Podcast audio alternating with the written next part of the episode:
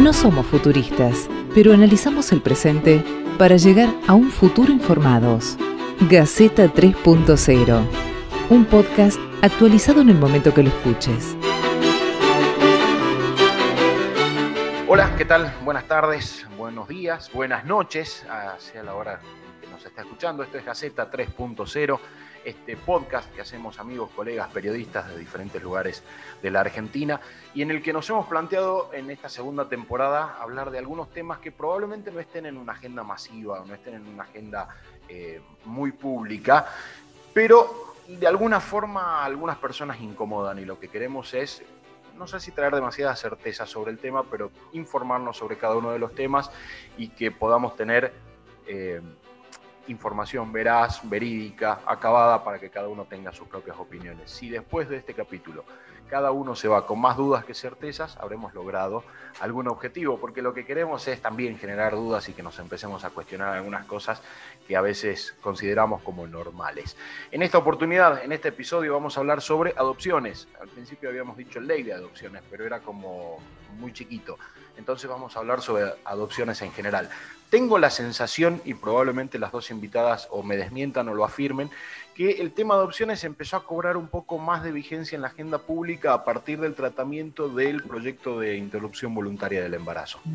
Eh, con argumentos a favor y en contra de la interrupción voluntaria del embarazo, había quienes decían no, que no, no tienen que abortar de los en adopción. O eh, los que estaban a favor decían, bueno, estos que quieren que no aborten las mujeres y que adopten niños, este, que vayan y adopten niños de la calle.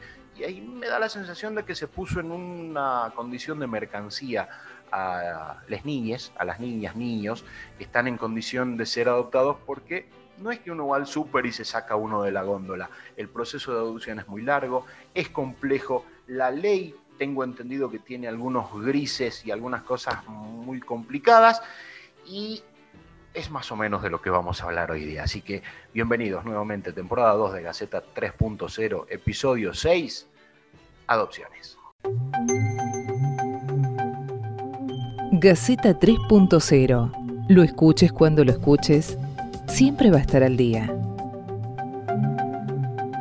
nombre es este, Graciela Cuadraroli. Ante, todo, mil gracias por darnos eh, tanto a Vanessa, Aquila y a mí eh, este espacio para poder hablar, viralizar, concientizar acerca de esto que es eh, la adopción, tema que nos apasiona y como somos muy curiosas, a pesar de tener carreras de base, este, esto eh, para nosotros es, eh, estamos paradas en nuestro sueño, que es la, pasión por transmitir y tratar de desmistificar eh, todas las creencias del viejo paradigma para empezar a construir, a deconstruir y a introducir nuevos conceptos acerca de la adopción.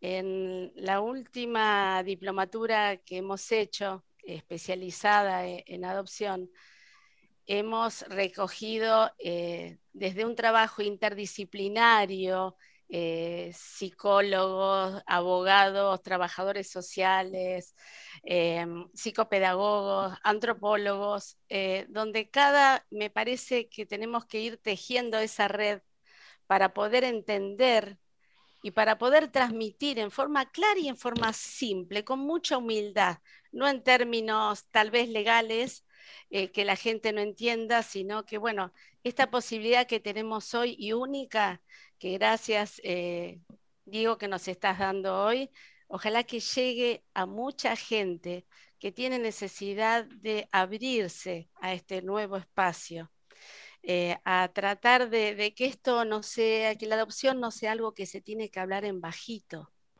o, que se tiene que tapar.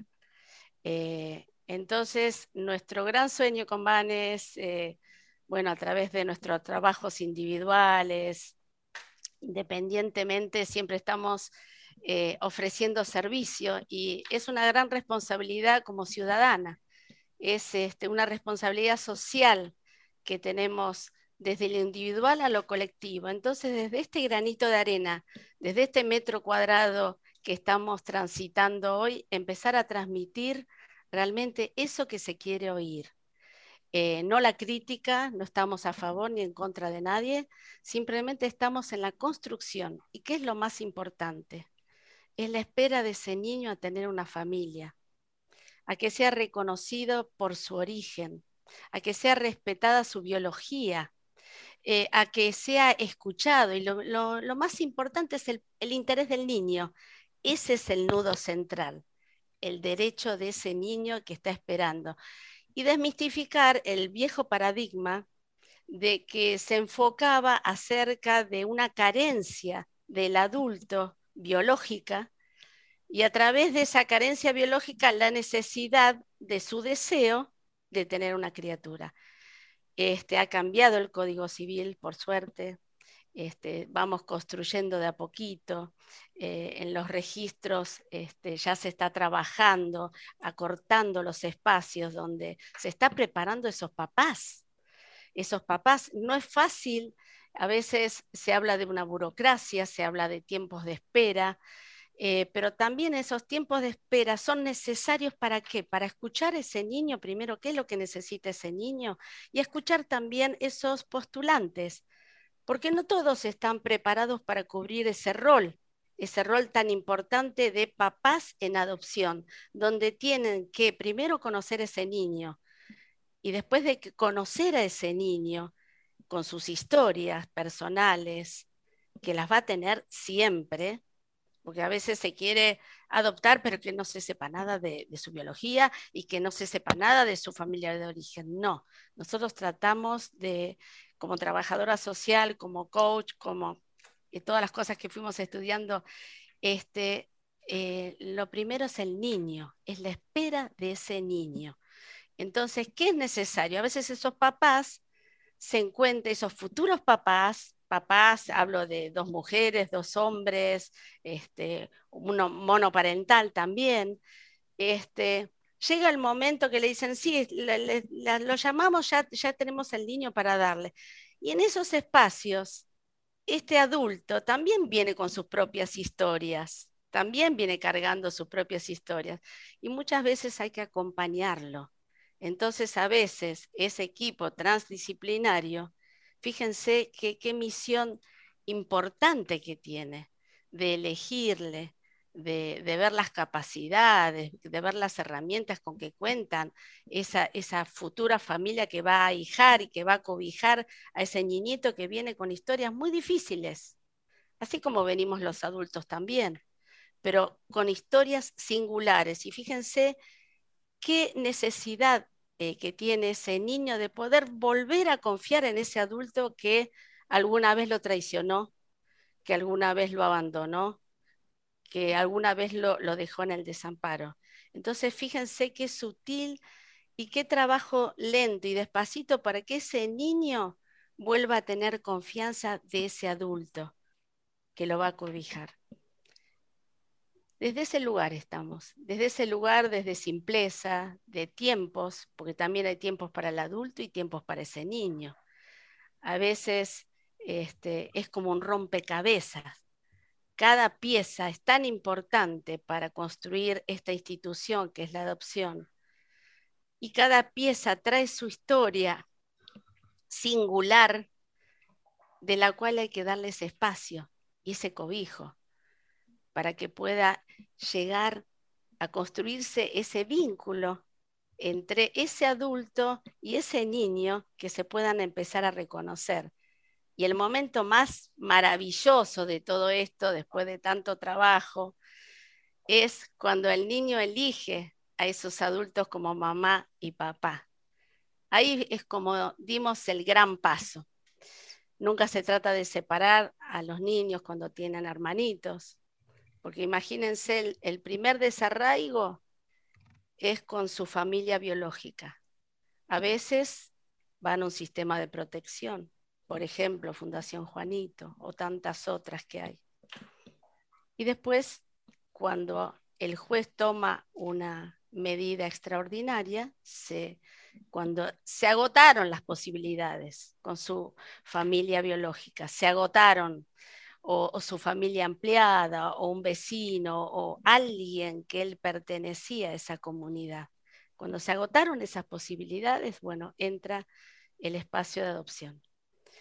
Por eso es una construcción que se va tejiendo, que se van tejiendo vidas y, por eso lo maravilloso es que de esto em, a nosotros nos llama la atención que siempre hay una carga etaria de niños de, más de tres años hasta 18 años, porque no solamente hay niñas, eh, niños, eh, hay adolescentes. Y hay chicos que a veces llegan a 18 años. Entonces la ley te dice, no, bueno, a los 18 años puede estar en un hogar, este, ya tiene que empezar su vida. ¿Qué niño de 18 años en nuestras casas? Los largamos a la vida, ¿no? Entonces, ¿por qué tiene que ser esas diferencias, no? Eh, tenemos que acompañar al Estado. Entonces, con este granito de arena eh, que hacemos nosotros a través de talleres, a través de, empezar a viralizar, a poner luz a, esto de, la adopción como estaba tan tapado, tan tapado y, desde ese viejo paradigma donde se apropiaban de niños, se vendían niños. Eh, entonces, bueno, tenemos una historia en nuestro país que, la recordamos a, flor de piel. Ojalá que nunca más empiece a pasar. Eh, hay otros mecanismos, hay otros sistemas que nos estamos, estamos ayudando al Estado. El Estado tampoco puede todo. Entonces, bueno, depende de nosotros, de esta responsabilidad como ciudadana, como mujer, como madre, como abuela, este, que necesito eh, volcar a mi entorno. Gracias, buenísimo Grace. Este, em, a mí me, da la sensación, insisto, que, el tema se, se, desvió porque en el fragor de la discusión por el aborto, este, insisto, entraron en, nada. Bueno, che, sí es fácil dar en adopción y es fácil adoptar. Y no, no, nos queda claro que, que no es sencillo y que además no se estuvo teniendo en cuenta la opinión de los niños en tanto son sujetos de derecho y tienen, tienen opinión y pueden decir, elegir, y hablar, opinar. Eh, y me parece sumamente importante esa parte que, es lo que decía. Bueno, eh, Vanessa también seguramente nos va a poder ampliar un poquitito más. Muchas gracias. Hola a todos y a todas y, agradecerles esta este espacio, esta oportunidad de, como decía recién mi compañera eh, Graciela, de, poder eh, iluminar un poquito el camino, ¿no? Es esto. Cada uno desde que su quehacer profesional, eh, poder aportar ese granito de arena. Pero a mí me toca por, a mí me atraviesa la adopción en un momento de mi vida muy especial. no, quiero extenderme mucho con mi historia porque Sé que no tenemos mucho tiempo, pero básicamente eh, yo estaba en un momento muy importante de, pareja, de vida laboral, y, habíamos decidido formar familia. Nunca, nunca me imaginé que iba a tener una familia por distintos caminos. Este, eh, ya les voy contando el final de la novela. Eh, uno de ellos es por adopción. Em, hace poco me hicieron una nota y les decía que no, eh, no, soy, eh, diríamos, no sería quien soy si no hubiera atravesado todas esas vivencias, esas historias este, que hoy nos contaba Graciela, pero eh, cuando hablamos y nos encontramos siempre esto está como a flor de piel. En mi caso, con cada mamá que hablo, con cada papá, que me dice lo que le está pasando, eh, es como que uno revive partes del proceso que fue atravesando, ¿no? O sea, lo que quiero decirles es, a mí nadie me lo contó, o sea, lo viví y lo, lo, sentí en, la piel, en mi cuerpo, en mi corazón, en mi mente, eh, esto que denominamos eh, procesos de adopciones. Lo primero que yo recibí cuando tomé la decisión de adoptar fue, estás loca. Es imposible. En nuestro país la adopción no funciona. en nuestro país el sistema de adopción no, no da respuestas. Si verdaderamente querés ser mamá o papá, busca otro camino, porque este, olvídate, es imposible. Y si no, te puedo conseguir un contacto o te puedes ir a, alguna, algún lugar del país donde conseguís un bebé. ¿Para qué vas a hacer todo eso? ¿Para qué vas, te vas a meter en todo ese lío de papelerío, esas cosas que tardan años? Años. Bueno, todo esto era lo que yo recibía permanentemente después de haber tomado la decisión con mi marido de iniciar este camino. Con lo cual, con esto digo, no es fácil, no es fácil, porque ahí es donde yo digo que cuando uno arranca en esto, tiene que sentirse como emprendedor. El emprendedor tiene esa idea, la quiere llevar a la acción y no sabe si le va a ir bien o mal. En adopción tampoco nadie te da un certificado cuando vos iniciás el camino de la adopción. Nadie te da un certificado diciéndote, mira, no sabemos en qué tiempo, pero vos vas a ser mamá, o vos vas a ser papá, o van a ser familia. A mí no me entregaron nada. yo di todo lo mejor de mí en cada entrevista, en cada reunión. En algunas cosas cometí errores, me los hicieron saber. Eh, fue un camino difícil, no fue como tan lineal, con muchas piedras, pero bueno, este, está esa frase que dice, bueno, que hay que ver qué, hace uno con las piedras, ¿no? Si uno eh, las ve como obstáculos o con esas piedras las transforma en un puente. Y bueno, con mi marido hicimos un puente y entendimos que, que era muy importante atravesar este camino y, y mm, pasara lo que pasara, era importante eh, llegar al final. Eh, nosotros vivimos toda esta transición de, lo que nos habla Graciela sobre el viejo paradigma y el, paradigma emergente. Y, si me permiten, les voy a contar algunos. En principio, antes se veía la adopción como, diríamos, la posibilidad de darle un hijo a un matrimonio. O sea, nosotros con mi marido entramos con el viejo paradigma, porque esto fue hace 10 años lo que yo les estoy contando. Eh, y, ya nos encontrábamos con otras también parejas o monoparentales, como decía mi compañera Graciela, que entendían que la adopción estaba ligada a la infertilidad, ¿no? con la imposibilidad de tener un hijo, entonces estaba ligado a la temática adopción. Y el paradigma emergente tiene que ver con el derecho de los chicos y las chicas a vivir en familia. Entonces, ya el enfoque es otro. Ya estamos parados en otro lugar. Entonces, con, mi marido empezamos a darnos cuenta que em, había algo que estábamos aprendiendo en el camino, que era a despojarnos de nuestros egoísmos, de, pensar al hijo como, algo que me completa como mujer, como madre, que ser madre es algo mío, tener. Y esto que decía, decías vos también, Diego y Graciela, cómo, fíjense en esto que uno va aprendiendo en el camino, el niño pasa de ser objeto a sujeto de derecho. Porque objeto es tener algo, es tener un hijo, ¿no? Sea como sea. Entonces, sea como sea implica irte al norte o a, distintos puntos de nuestro país, donde la gente, de hecho hay una película que refleja esto, de, la temática de adopción, que ahora no sé si Grace me ayudás con el título, pero bueno, que, refleja... hay un montón. Eh, que refleja Toda la película está filmada en el norte de nuestro país con toda la situación de lo que es una entrega directa. Cuando hablamos de adopción, eso no es adopción. Claramente, no es que es ilegal. No, no, no. No es adopción.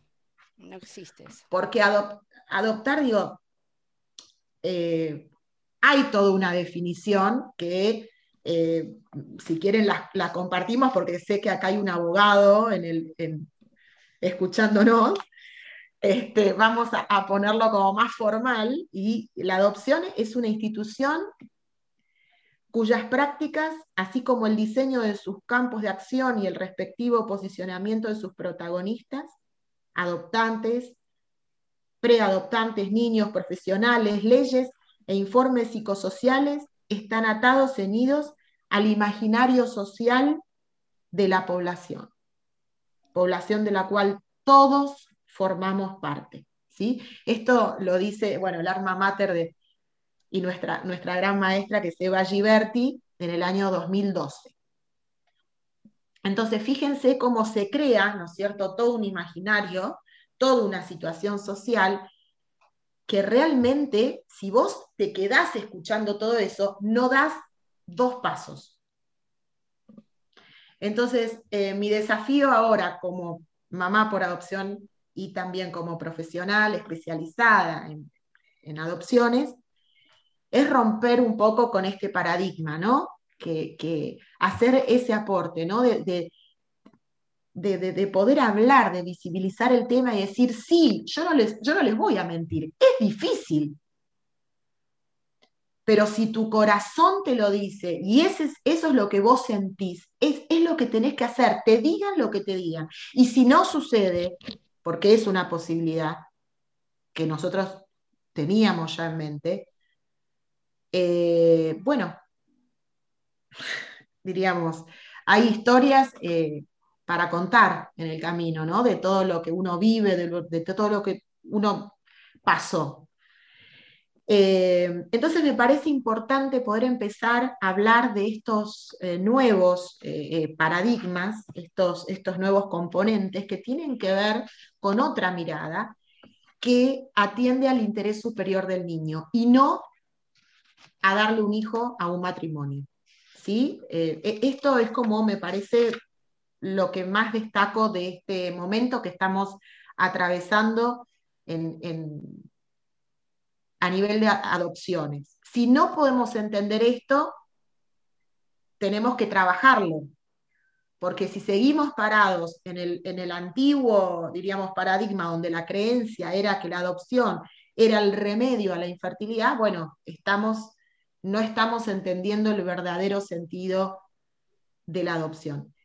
Eh, sé que hay preguntas, perdón, sé que hay preguntas, pero mm, me parece importante terminar con esta idea. Graciela eh, hace muchos años que trabaja en una fundación y yo entré hace pocos años como colaboradora de, la fundación y, así como por familia, por adopción, eh, también como profesional y acompañando los aprendizajes de los distintos niños, niñas y adolescentes, eh, me doy cuenta y me, puedo dar cuenta cómo ellos están viviendo esa espera. Y eso, eso, es muy, eso es muy importante, ¿no? Poder escuchar, porque mucho se habla de los niños pero poco se los escucha. Y creo que ese es mi, rol como psicopedagoga, es estar cerca de ellos, es escucharlos y es acompañarlos en sus procesos de aprendizaje que, bueno, este, a, veces uno se encuentra con muchas dificultades. Pero esto quería eh, comentarles como para que ustedes vean, digo, desde qué lugar uno habla, o sea, con, con qué sentimiento, ¿no? Es decir, a mí eh, no me cuentan cómo están los chicos en un hogar, yo los, los vivo, los veo. Bueno, ahora por el tema de la pandemia estamos restringidos en el ingreso también, por el tema del peligro que ellos corren también en el tema de contagio, pero sí trabajamos virtualmente con ellos en, cada encuentro y, y bueno, sé de, la alegría que, ellos tienen cuando el juez les dice que están en estado de adoptabilidad, ¿no? Y ahí es donde a mí me corre como un escalofrío en el cuerpo, porque yo comparto con ellos esa alegría, pero al mismo tiempo eh, me compromete como, como mujer, como mamá y como profesional a trabajar en este desencuentro que se está dando en nuestro país. Es un desencuentro muy grande que lo hablé con, con Juan eh, antes de aceptar esta invitación, ¿no? Es, es, este desafío que tenemos todos de poder visibilizar el tema para que muchas mamás y papás puedan entender que existe la posibilidad de adoptar, pero quizás de la, la posibilidad de niños que ya han hecho un recorrido, que tienen más de cuatro o cinco años y que están esperando una familia. Y que no es el bebé diríamos, ¿no? En el imaginario social. Digo, no hay bebés que están este, abandonados. Y entonces, ¿qué pasa que no, no hay adopciones? No, Lo que está sucediendo es que la mayoría, el porcentaje más alto del registro, si ustedes ven las estadísticas que están publicadas online, yo no, no, no las invento, sino que están publicadas este, en la página del, del, RUAGA y ustedes buscan las estadísticas, más del 80, entre el 80 y el 90% de las familias que desean adoptar buscan niños menores a tres años. Y si ustedes van al registro y se fijan en las estadísticas, cuál es el perfil de los niños que están en estado de adoptabilidad, se van a dar cuenta que más del 70-80% de los niños tienen más de cuatro años. Entonces, ¿cómo seguir avanzando si, si nos estamos hay como un gran desencuentro, ¿no? Y, cómo, diríamos, podemos trabajar juntos en esto. A ver, Vanessa, Grace, yo quería, eh, no, no es que quiera, eh, eh, me parece muy bien lo que dijo, lo que han dicho las dos, y, la verdad que me ha llegado. Mm, también este, el tema de lo, que habló Diego al principio. Yo estoy en una maternidad donde, este, donde se aplica también la, la ley de interrupción voluntaria del embarazo. Y hay varias cosas que, me surgieron eh, a, partir de lo que ustedes han dicho. Y hay una cosa muy dura que ocurre siempre, eh, que nosotros eh, en algunas madres, algunas madres le hemos propuesto, en vez de abortar, propuesto que nos dé la adopción. Es más, le ofrecimos todas las condiciones dentro del hospital. Pero dice, no, es mucho lío, no quiero, es mucho problema. No quiero, no quiero, no quiero, no quiero. Punto. Y se acabó y va al aborto. ¿Ok? Esto es así, es una realidad. Es una realidad y eso tiene que ver con que está el viejo paradigma, el mito de que todo es un lío. Y eso que le estamos dando pasa al revés de padres que no que quieren adoptar por distintas causas. La esterilidad también es una causa atendible. De hecho, yo tengo, tengo amigos que han adoptado por, esterilidad de la mujer. Y eso también hay que, creo que tenemos que atenderlo. Entonces, y, ellos eh, en este momento son muy amigos míos, son chicos, los hijos adoptados ya tienen 30 años. Y cuando uno tiene 30 y pico, otro tiene 28. Y tengo varias historias y son muy sufridas, ¿eh? donde tuvieron que ir al interior, donde tuvieron que trabajar legalmente, trabajaron legalmente, hablaron con jueces, donde les ofrecieron chicos en forma ilegal, dijeron, llévatelo, está en la calle, así le decían, llévatelo. Nadie va a decir nada, llévatelo, le decían algunos. Bueno, pero después no lo, hicieron eso. También tengo la historia de, una médica amiga, muy amiga, que se fue al interior, estuvo con la chica embarazada, le, le pagó todo el tratamiento del embarazo, le pagó el parto y hubo, como dijeron recién, una entrega directa no será la definición de adopción, pero ella estaba feliz y el hijo que tiene es un pibe divino, yo lo conozco, y es muy feliz y desarrolló su vida y se casó y ahora tiene es abuela. Entonces yo creo que todas las posibilidades son atendibles. Todas. La, madre que mm, quiere tener un chico porque es estéril, la madre que tiene este, hijos naturalmente, como vos, Vanessa, seguramente, y después quisiste adoptar. Es decir, son muchas eh, las posibilidades son muchas, las posibilidades son muchas. Creo que, eh, pero me parece que lo que está frenando un poco es el mito de que es muy difícil, es muy burocrático, es mucho problema. Entonces creo que eso no está claro para la población en general. Yo creo que más, no sé si a usted le pasa eso, que le dicen, che, no, adoptar, no, pues es un despelote, ¿qué voy a adoptar? Hasta que, hasta que adopte ya el chico va a estar en la colimba. No, no quiero, no quiero adoptar. Entonces son estas cosas que Tal vez yo, no conozco la ley, la, ley actual, pero creo que hay cosas que deberían quedar claras, ¿eh? que no es tan difícil adoptar un chico, o si es difícil es porque es necesario. Como dijiste vos, Vanessa, no es cuestión de decir, quiero un pibe, mándenmelo por delivery. No, no es así. No es así, está claro, yo lo tengo claro eso. Pero parecería que hay tanto, tanto carrera, tanta carrera de obstáculos que las parejas como este, monoparentales, la que sea, dicen, no, no, es mucho problema.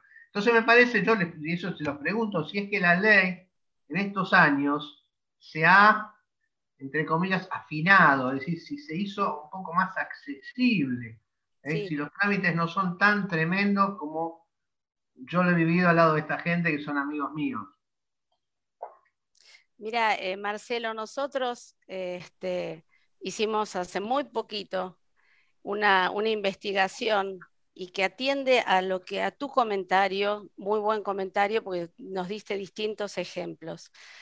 Eh, en esa información que fuimos a niveles primarios, secundarios, terciarios y a las distintas carreras, desde médico, psicopedagogo, eh, pediatra, trabajadores social, eh, nadie tiene información acerca de lo que es adopción.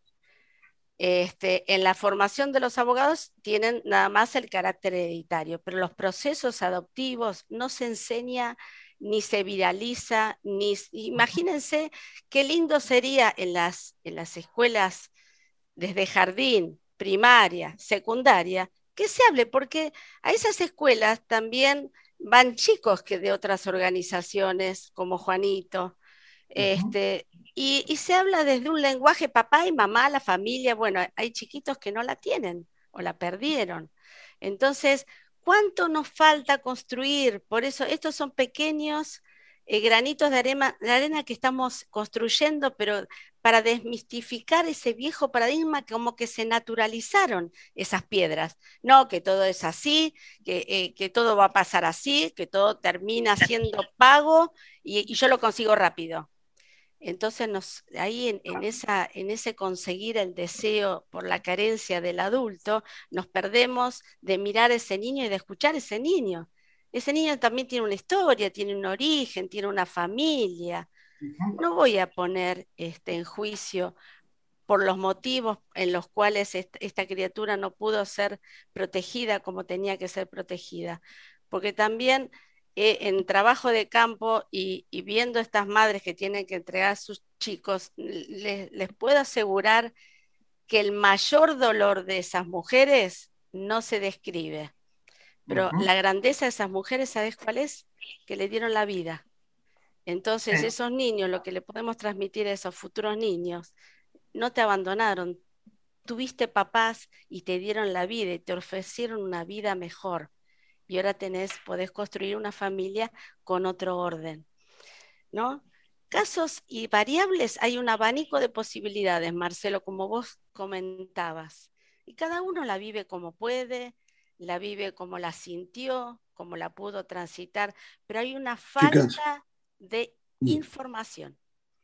Quería preguntarles, yo primero eh, aprendiendo muchísimo, realmente es muy revelador en este sentido, entender que cambia el eje, ¿no?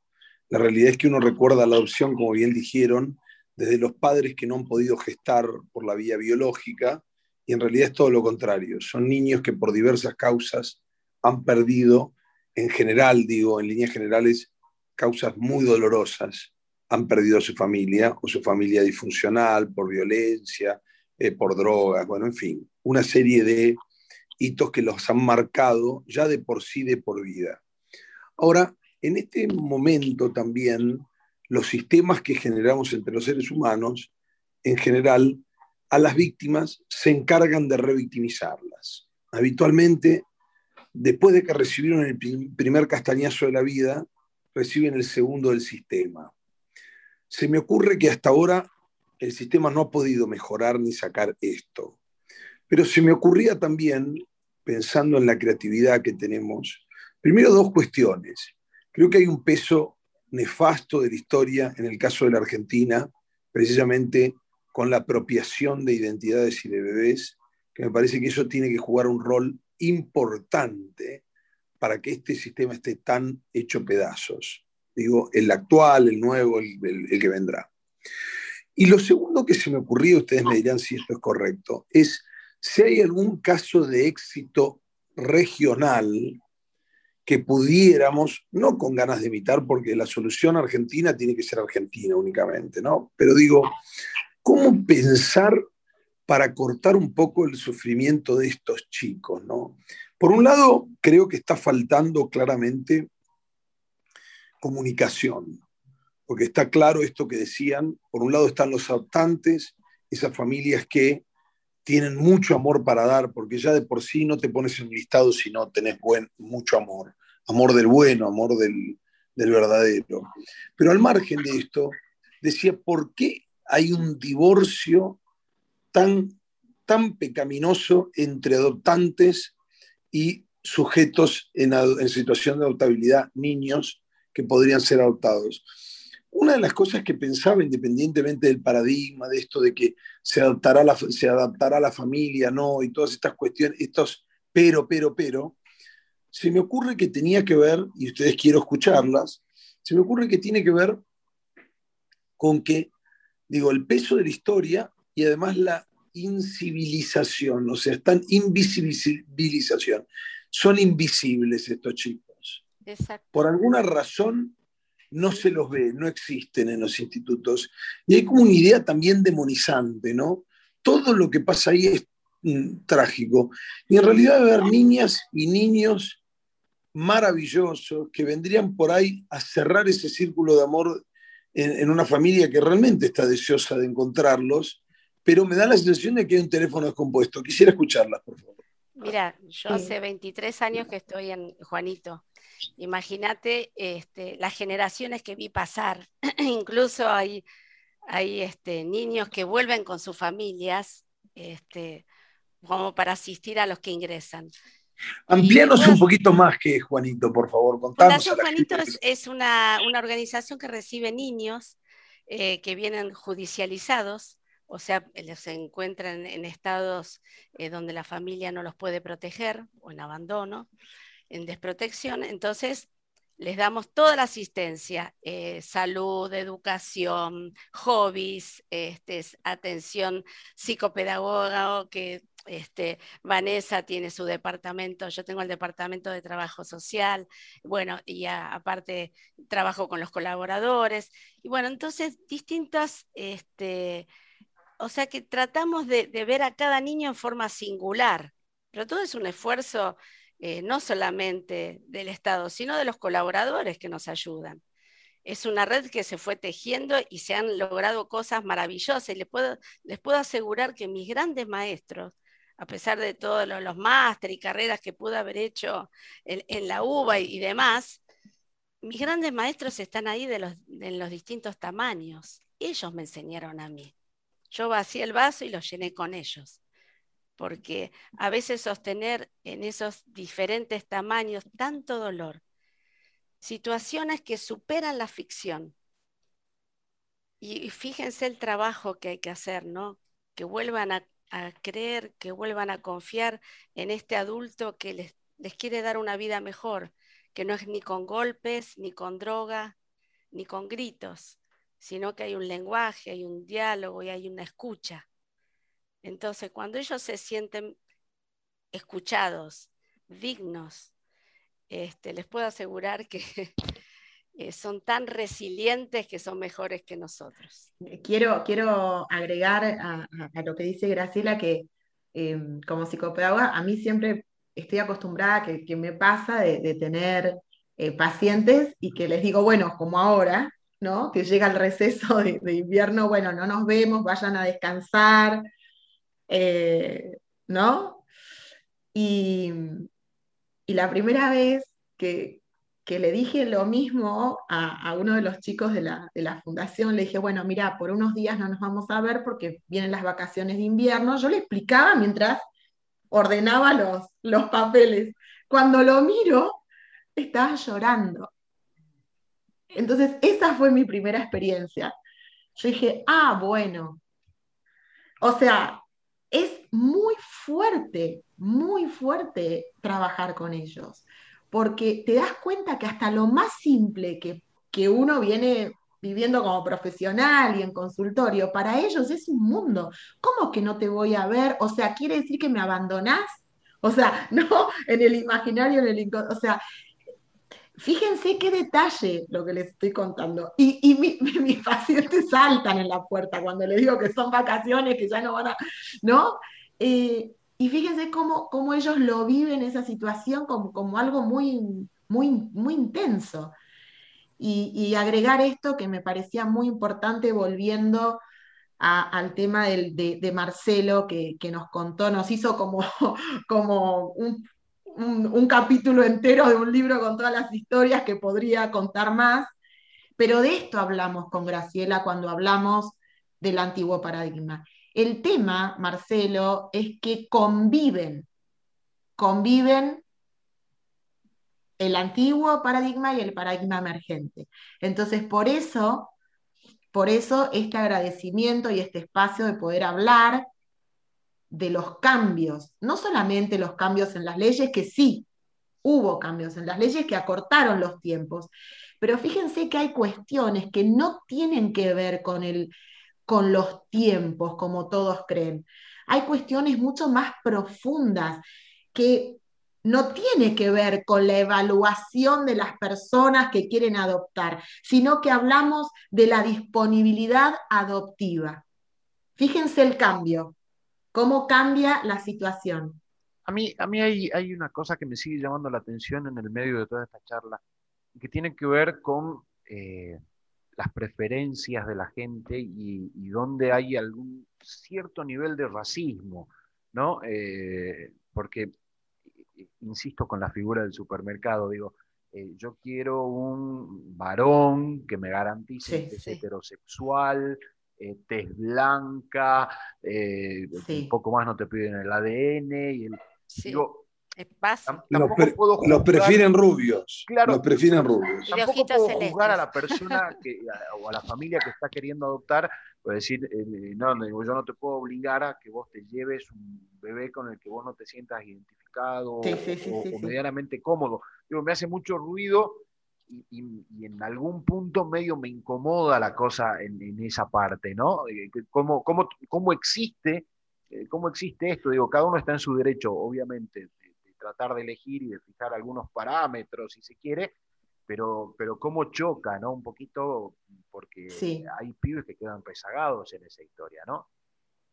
Sí, hay, hay mucho de esto y, a mí me, me, agarró como un escalofrío en el cuerpo cuando vos lo decías, porque porque a mí me, lo ofrecieron, ¿no?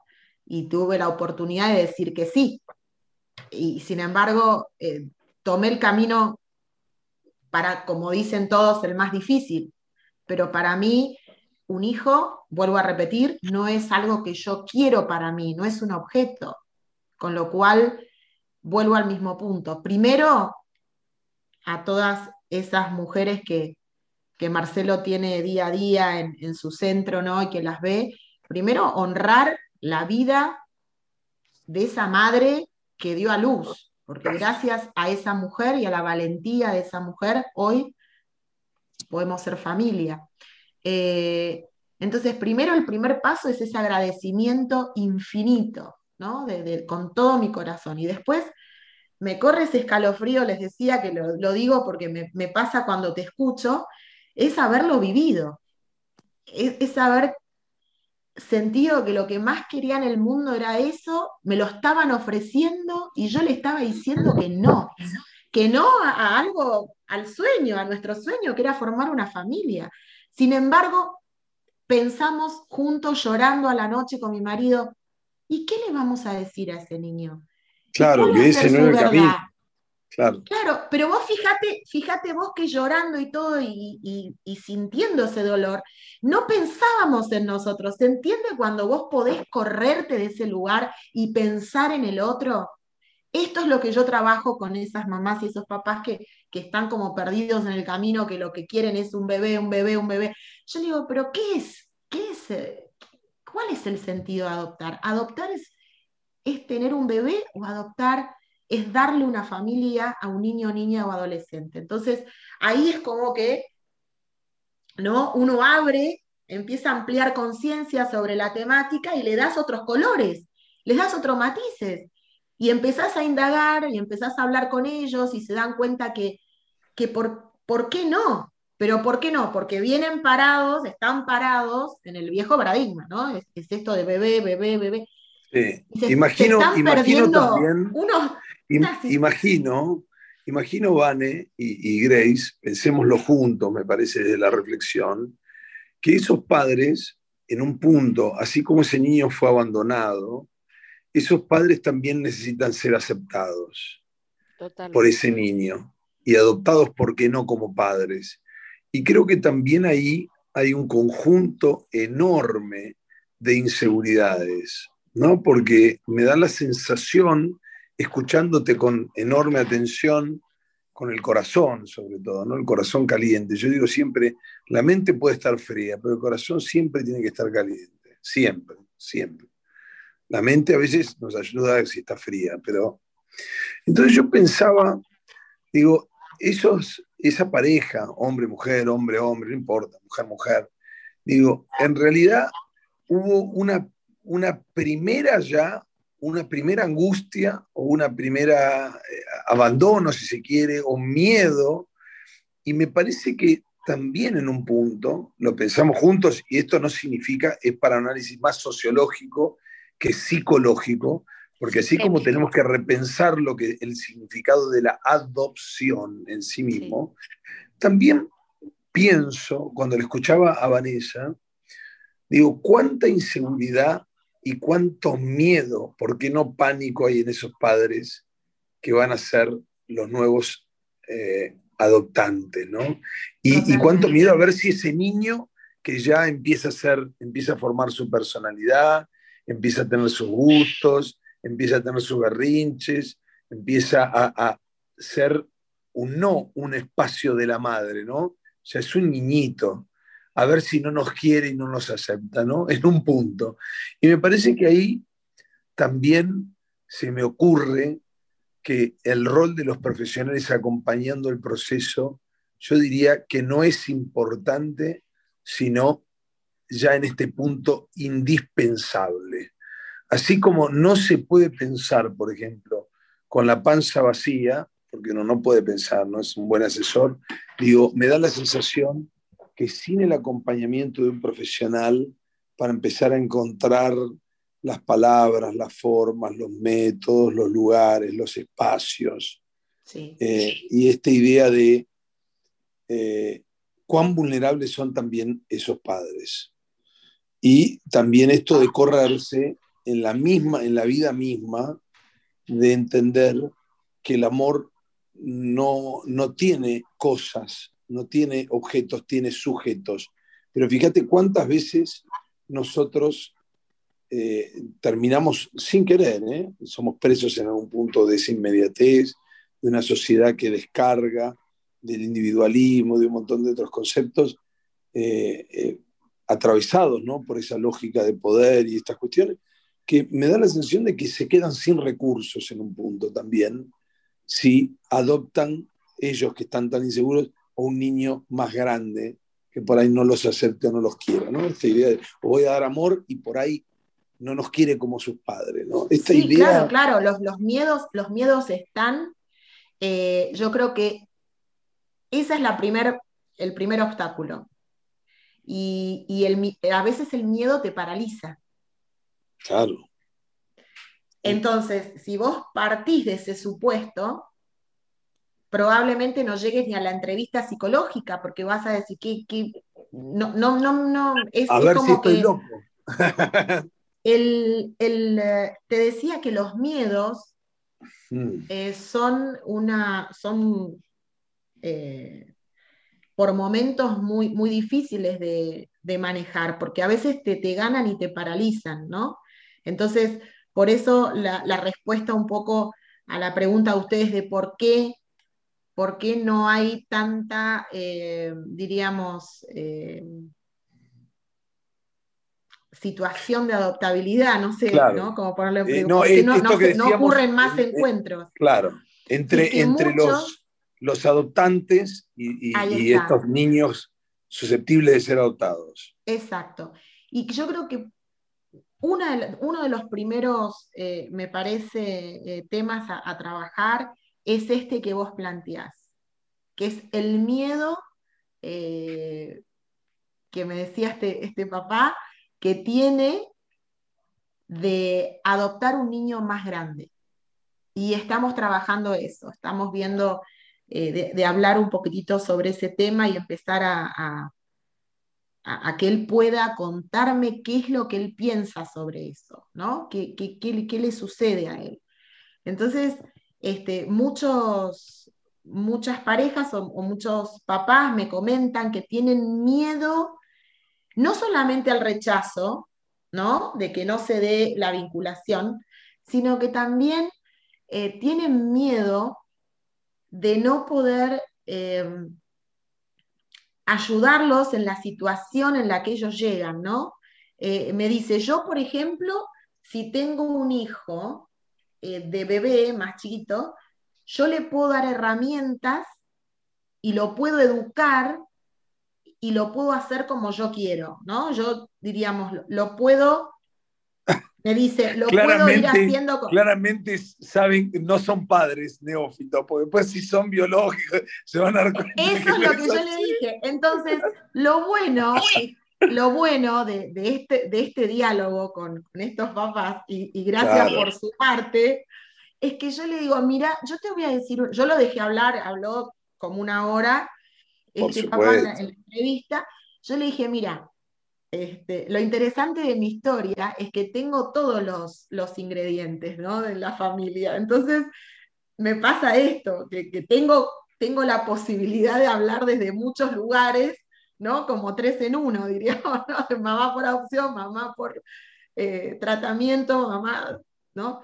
Entonces le digo, mira que a mí cuando me hicieron la cesárea y me sacaron este, a mi hijo eh, y lo vi, a mí me lo entregaron, pero nadie me dio un certificado que me que dijera no vas a tener ningún problema con este nenito. Si querés, pongo pausa, le digo, y te cuento los problemas que tengo. No, y esa cosa. Salió, Vanessa, eh, yo, a ver, yo entiendo una cosa de los padres ¿quién te asegura, ¿Quién te asegura que, que esa historia va a ser bárbara, que no vas a tener ningún problema porque es biológico, ¿no? Y esto ya está en el imaginario, ¿no? Por eso el miedo. Vanessa, una cosa, también hay que respetar, eh, hay padres que adoptan chicos un bebé porque quieren vivir esa etapa con el bebé. Quieren tener un bebé chiquito, quieren cambiarle los pañales, ¿entendés? bueno, bueno, pero ahí, ahí, Marcelo, fíjate vos lo que estás diciendo. Fíjate cómo encaraste vos eh, el, mensaje. Quieren, quieren, como si quiero, quiero este, este chal rojo, porque lo quiero rojo, porque. No, un bebé, no, no, disculpame, déjame que te el concepto. Si hay un bebé, un bebé en estado de, de eh, ¿cómo decía? Adopción. Sí, adoptabilidad. ¿Qué hacemos? ¿Qué hacemos el bebé? Si una pareja quiere un bebé, lo desea, ¿qué hacemos? Esperamos No, no, es que está todo el registro esperando. Sí, está todo el registro esperando eso. por eso te digo, te pregunto, tenés un bebé recién nacido, que una mamá no lo quiso y lo, dio, la, adopción. Viene una madre, un, la pareja dice, yo quiero un bebé, quiero un bebé. Entonces, ¿qué vamos a esperar? Que el chico crezca y diga, este, sí quiero, acepto. No, no, no, no, no, no, con este bebé? ¿Lo damos o no lo damos? No, no, no, está perfecto, está perfecto. Lo que yo digo es que el, el perfil, el perfil de las personas que se acercan al registro para adoptar, en un 80% desean un bebé.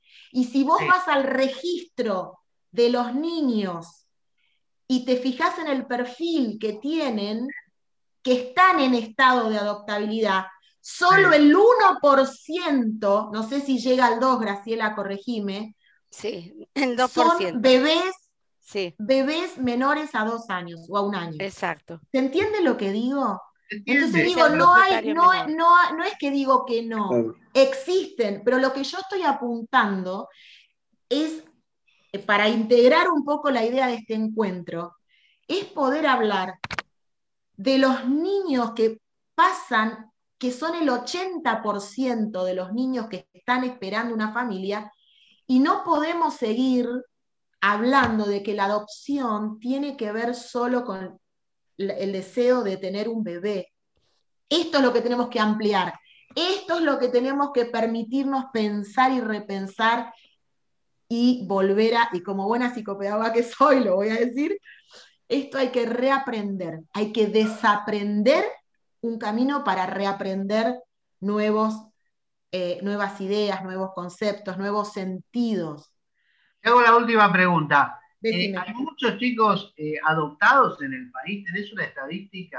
Sí, sí, sí, están publicadas. Yo no las tengo, están publicadas. O sea, esto está en la página web del, Ministerio. ¿Cómo se llama? ¿Cómo se llama? Repetir la página.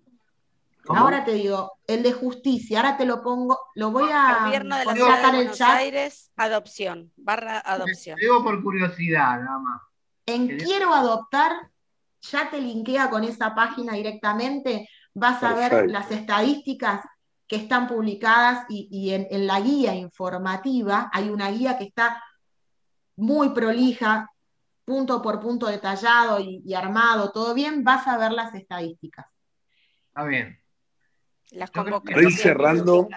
Yo para terminar, decir que es muy importante el paradigma que están proponiendo Vanessa y Grace.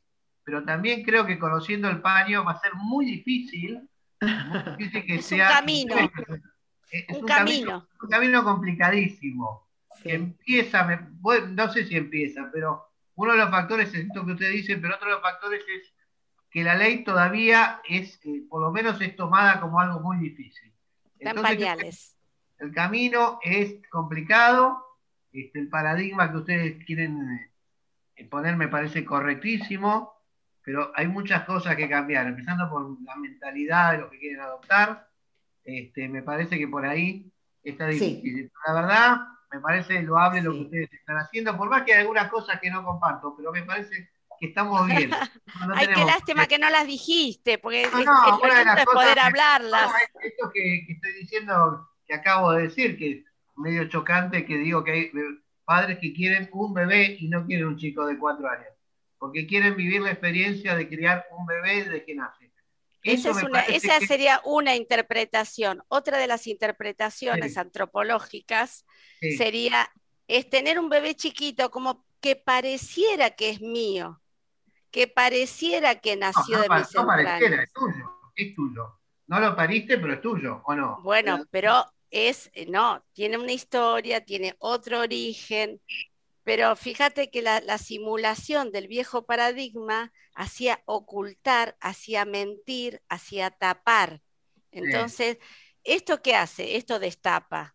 Esto te muestra la historia del niño con todas, con todas sus implicancias y la historia del adulto también, el Solo, solo con ánimo ya de cerrar porque nos pasamos la hora ya. Sí, eh, el tema da para mucho.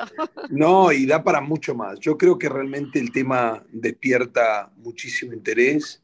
Me parece que es un tema silenciado.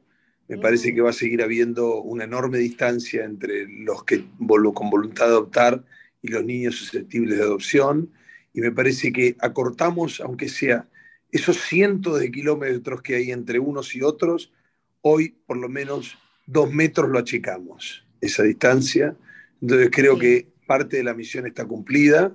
Le dimos un poquito de visibilidad a esos chicos que están hoy, eh, aquellos que han tenido la suerte de estar, por ejemplo, en Juanito, de, de, que empiezan a escribir otra historia, ya desde el minuto en el que están siendo contenidos, queridos y, dignificados y, agradecerles por traernos, además de información, la experiencia y, la calidez con la que lo han hecho. Es todo por mí. Para nosotros también. Qué lindo. Un gusto, un placer. Gracias. Eh, tenemos el aviso parroquial, perdón. Bueno, pase, pase. La campaña de recolección de juguetes, porque ahora viene, este, falta poquito para el Día del Niño, así que acercarnos los juguetes que, vos puedas. ¿A dónde? ¿A dónde? ¿Cómo? Y esto tiene que ser en Amenábar 372. Esto es en colegiales, ¿sí? Pueden entrar a la página web de la Fundación Juanito.org y si no, eh, ¿te parece que demos algún teléfono? Como para que se comuniquen. Están en la página, se meten en la página. Están en la página, me parece que ahí está todo. Sí, sí, están, está todo. Juanito.org. Yo, como para cerrar, eh, primero les tengo que agradecer, porque la verdad que es un tema tremendamente interesante. Em, eh, yo sigo insistiendo, los niños son, son la prioridad en tanto son sujetos de, derecho y en la medida de que son niños más grandes que están en condiciones de adoptar, hay que tener en cuenta lo que ellos quieren y no solamente lo que las familias adoptantes quieren. Y está buenísimo que aunque no vayas a adoptar, te interiorices del tema, porque en una de esas, aunque ya tengas una familia y con hijos biológicos, está la posibilidad. Eh, uno nunca sabe. Yo he conocido gente que, tiene su familia padre, madre, hijos que nacieron y decidieron adoptar también. Y está buenísimo, y, está buenísimo siempre eh, contar. Me parece que como sociedad también tenemos que apuntar a, y esto es muy para los chicos y también para los padres, si sus hijos tienen algún amiguito que es adoptado, este, no está buena la broma, no está bueno el chiste, porque son procesos muy complejos. Y vamos a tener que cerrar el episodio porque ya nos hemos pasado de tiempo, así que vamos a agradecerles. Nosotros llegamos al final de este episodio número 6 de la temporada 2 de Gaceta 3.0. Hemos hablado en esta oportunidad de adopción y nuestras invitadas fueron Vanessa Aquila, que es licenciada en psicopedagogía de la UCA, con una diplomatura interdisciplinaria, eh, interdisciplinaria en adopción de la UAI. Estuvo Graciela Cuadraroli, lo dije de corrido, trabajadora social, coach ontológica, facilitadora de constelaciones familiares. Ambas son voluntarias de la Fundación Juanito y, también estuvieron Juan Venturino, periodista de Lanús, Marcelo Gus, médico y periodista de Ciudad de Buenos Aires, y Diego Comba, quien les habla, periodista de la ciudad de Salta. Muchísimas gracias, y hasta el próximo episodio. Gracias. Gaceta 3.0. Lo escuches cuando lo escuches, siempre va a estar al día.